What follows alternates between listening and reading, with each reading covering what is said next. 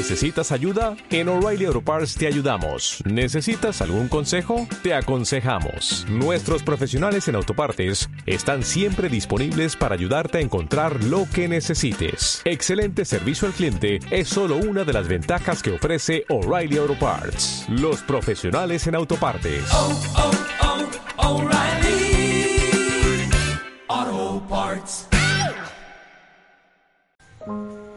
Hope there's someone who'll take care of me when I die. Will I go?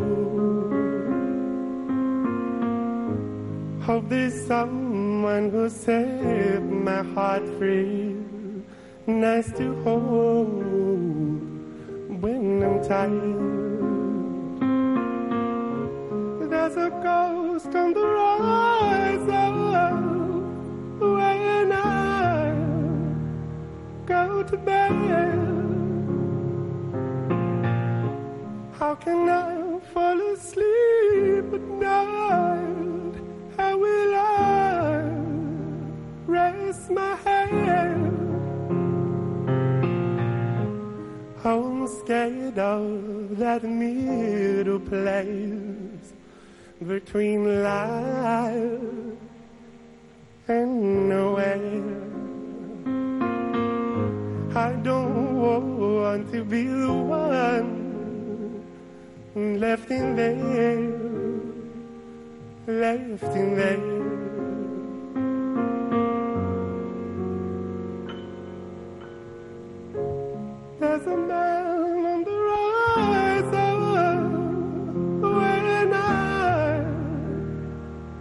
with a man.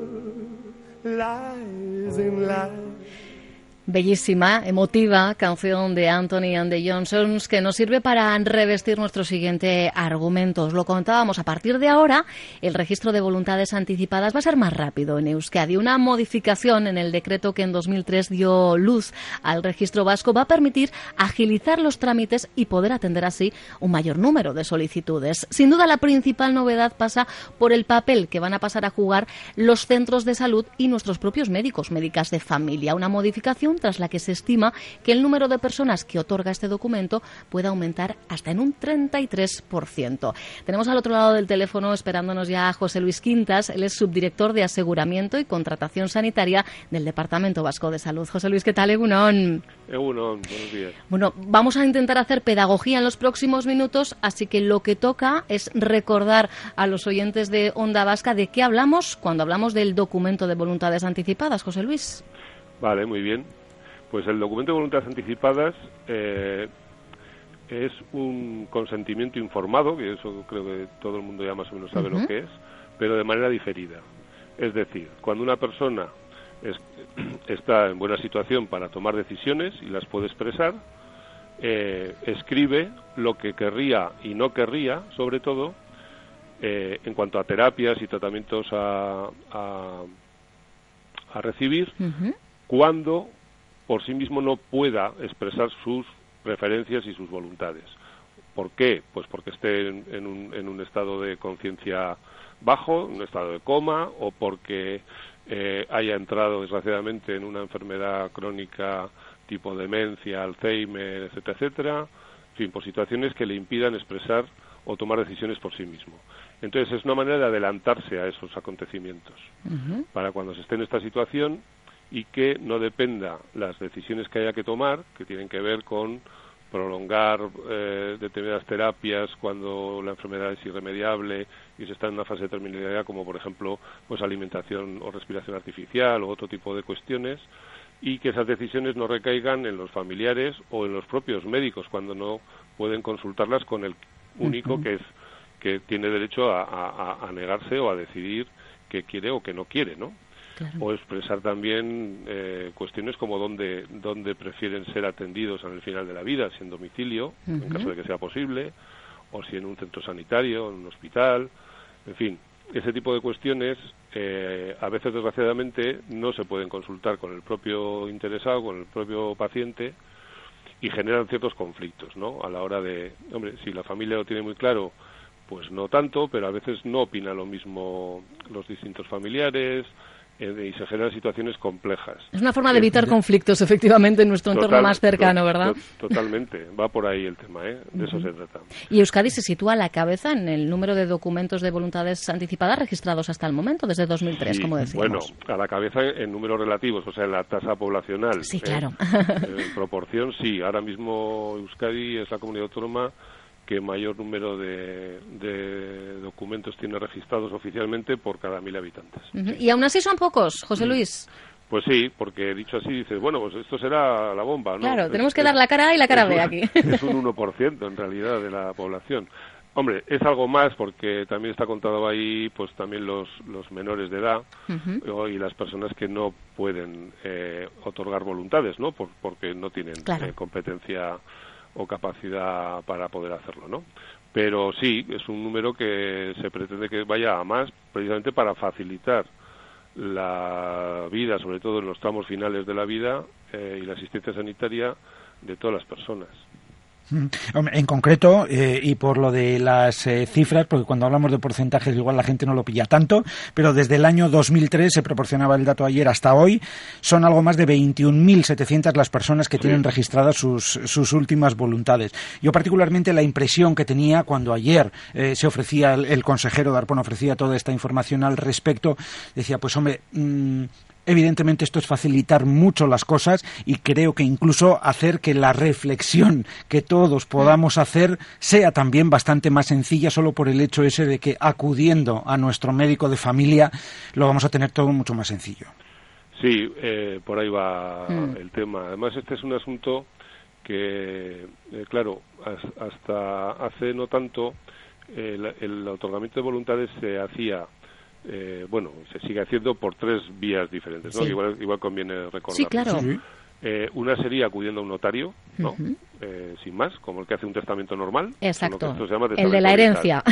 Bueno, eh, sí, a veces incluso nos llegan a registrar algunos documentos de voluntades que no tienen que ver mucho con la salud, ¿no? Porque, y las alhajas para mi hija pequeña. Bueno, No, esto esto va de otra cosa, efectivamente. Por eso hemos empezado aclarando el concepto. Sí, a veces también mm, la gente lo llama y vosotros me he dado cuenta que lo llamáis también como últimas voluntades. Realmente no son últimas voluntades, porque las últimas voluntades es un documento administrativo que Eso también es. se puede hacer, Es verdad. que tiene que más que ver con la vida civil que con la vida sanitaria, para que nos entendamos. Sí, en este caso, voluntades Esto se llama voluntades anticipadas. Sí, en otras es. comunidades se llama instrucciones previas también. Eh, hay un término que a mí me gusta mucho que es planificación anticipada de cuidados, ¿no? Otros le llaman testamento vital. La es Testamento que vital Tenemos también, ahí ¿eh? unos cuantos conceptos en Sí, juego. eso sí. es. Eh, utilizar la palabra testamento, que más o menos... Lo que pasa es que el, el- el- el testamento se liga mucho a muy, muy al final de la vida. Esto en realidad podría servir incluso cuando no se está al final de la vida, pero en un momento dado pues Claro. estás inconsciente y no puedes eh, decidir, bueno, pues si hay algo escrito al respecto, pues también Sí, sirve, sí, ¿no? porque un accidente fortuito es. lo podemos sufrir cualquiera, claro está. Efectivamente. Entonces, eh, bueno, llamémosle como lo llamemos, en realidad esto es una parte de algo que cada vez en la asistencia sanitaria está más presente, afortunadamente, y es lo que se viene a llamar eh, la toma de decisiones compartida, compartida entre profesionales sanitarios y los propios pacientes. Quiero decir, que los pacientes tengan protagonismo también a la hora de decidir lo que es más conveniente para ellos. Y decíamos que teníamos hasta el momento tres fórmulas. Apuntabas, eh, José Luis, la del Una, la vía del notario. notario, eso es. Otra, eh, eh, la vía de tres testigos, quiere decir, una persona redacta un documento y lo registra acompañado por tres testigos identificados que avalan pues que esa persona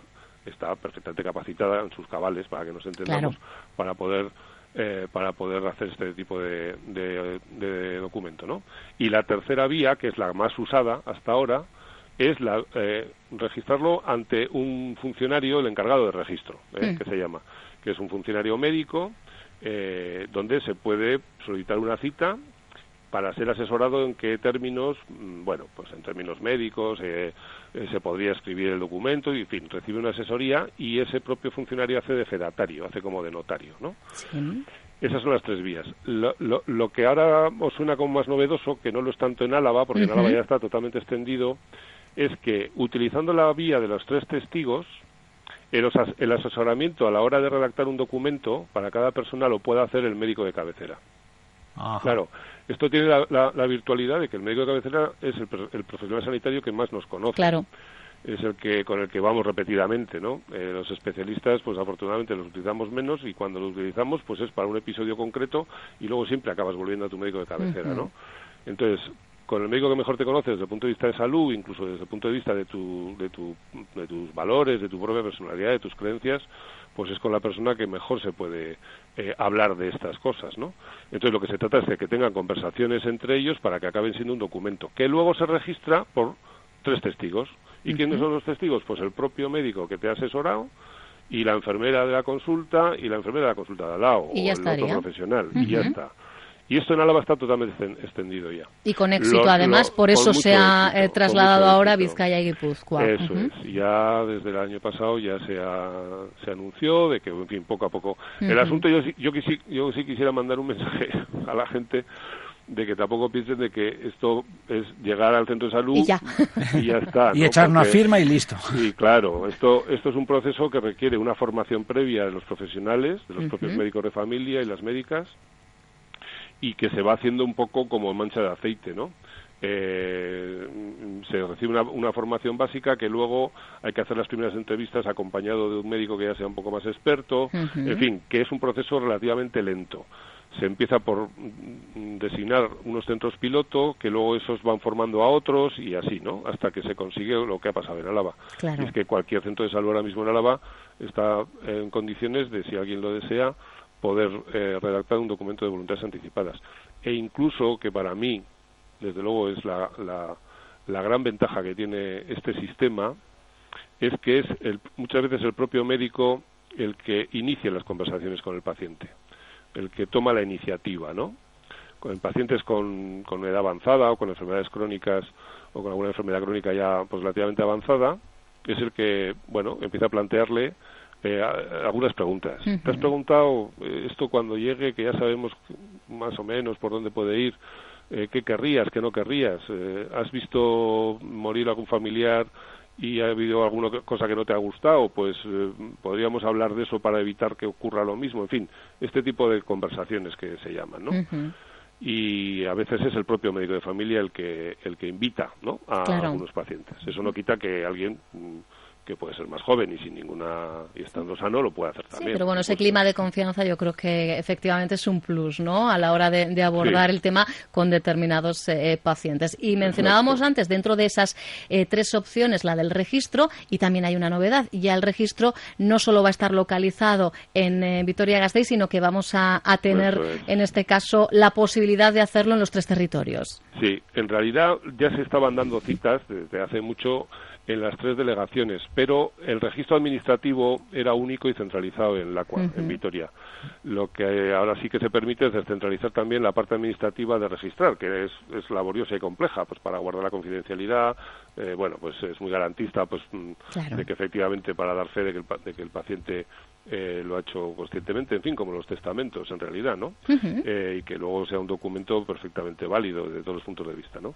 Entonces ese es un procedimiento administrativo que es laborioso y que se nos estaba colapsando un poco por el incremento de la demanda, ¿no? Claro. Entonces, eh, de esta manera ahora, pues, van a tener mucha más participación las delegaciones y va a haber más personas implicadas a la hora de poder registrar vengan por la vía que vengan, ¿eh? por la vía del funcionario, por la vía del notario uh -huh. o por la vía de los tres testigos, que es la que esperamos que vayan a aumentar. Que aumente. Y de hecho, en Álava ya es ahora mismo el territorio donde, donde más tasa de registros hay, precisamente porque se implantó claro. esta fórmula. Uh -huh. Y también eh, va a haber más manos implicadas, en este caso, eh, a la hora de acceder eh, a, a, esos documentos, ¿no? Sí, esa es otra novedad que, que se ha puesto ahora en el nuevo decreto y es la posibilidad de que eh, también puedan acceder telemáticamente, al margen de que tengan una copia en papel, ¿no? En los domicilios o tal, pero telemáticamente a la fuente original del registro, también los representantes designados por las personas que han otorgado eh, voluntades. ¿eh? Eh, no solamente para los profesionales sanitarios, sino que también lo puedan hacer los particulares, digamos, ¿no? Claro. En este caso los representantes.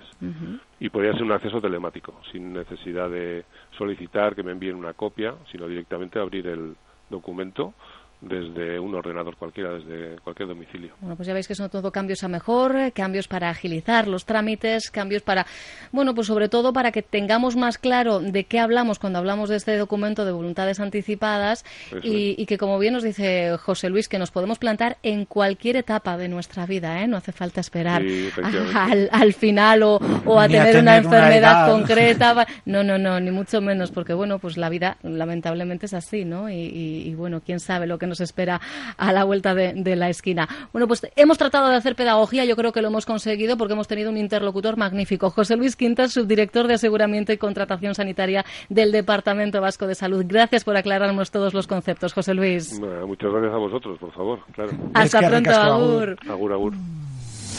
Onda Vasca, la radio que cuenta.